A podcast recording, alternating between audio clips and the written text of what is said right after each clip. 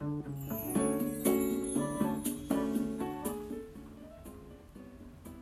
んにちは、甲斐まりえです。いつもありがとうございます。感謝しています。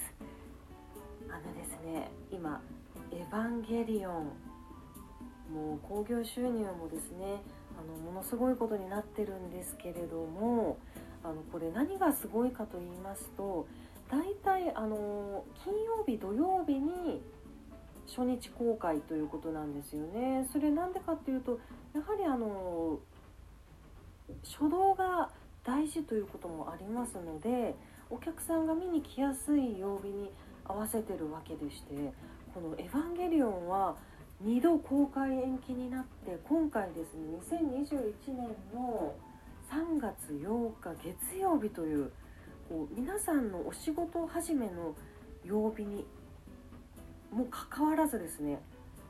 もうこの初動もものすごくてですねこの「新エヴァンゲリオン劇場版」意味深なのがその「新エヴァンゲリオン劇場版」の右側にリピートマークがついているというねあの音楽のマークなんですけれどもあとはですねこの映画の最後あこれは言わない方がいいですね。はいこれはあの私言わないときます。あのエヴァンゲリオンって皆さん見たことありますか？こちらはですね1995年の10月にテレビシリーズが始まってですからそれから25年が経ってるわけなんですよね。旧シリーズとあの新シリーズありまして旧シリーズは「新世紀エヴァンゲリオン」といってテレビアニメが全26話とその劇場版。そして新シリーズ「エヴァンゲリオン新劇場版」というのが序波球とあって今回の「新エヴァンゲリオン劇場版」で完結ということでですねあのもう本当に長い年月を経てですねもう本当に超大作もう名作名作中の名作という感じなんですけれども私は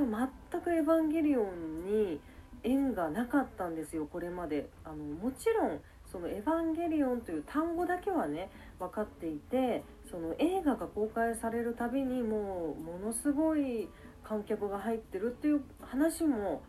聞いてはいたんですね。映画館がもうものすごく満員だっていう話も聞いていてただその作品だけは見たことがなかったという中でですね昨年一年発起してもうテレビシリーズから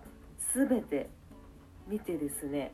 もう「エヴァンゲリオン新劇場版」の序波球もきちんと見終えて今回の「新エヴァンゲリオン劇場版」を見るだけというところまで来てですねついに劇場で見ました「エヴァンゲリオン」を。こちら私の大好きなですね YouTuber の神尾さんもおっしゃってたのがどんな感情もどんな感想もネタバレになってしまうってもうその通りだなということであのまだね「エヴァンゲリオン」全く知らないっていう方はもしかしたらアニメだからっていうことで見てないっていう方もいらっしゃるかと思うんですよね。もうそんな方にこそ見ていただきたい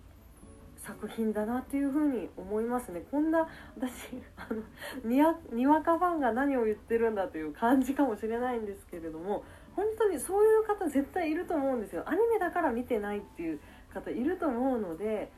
もうね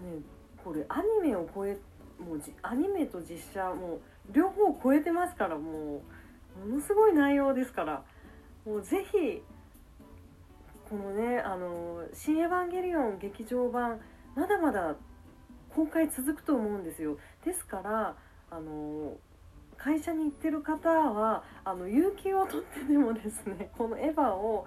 あの旧シリーズテレビアニメから見ていただいて全部見ていただいてこの記憶が鮮明なうちにこの映画館で新エヴァを見るのもいいんじゃないかなっていうふうに勝手に思っています。ということで今日は「エヴァンゲリオン」のお話でした。今日も素晴らしい一日でしたね。それではまた座布団2枚。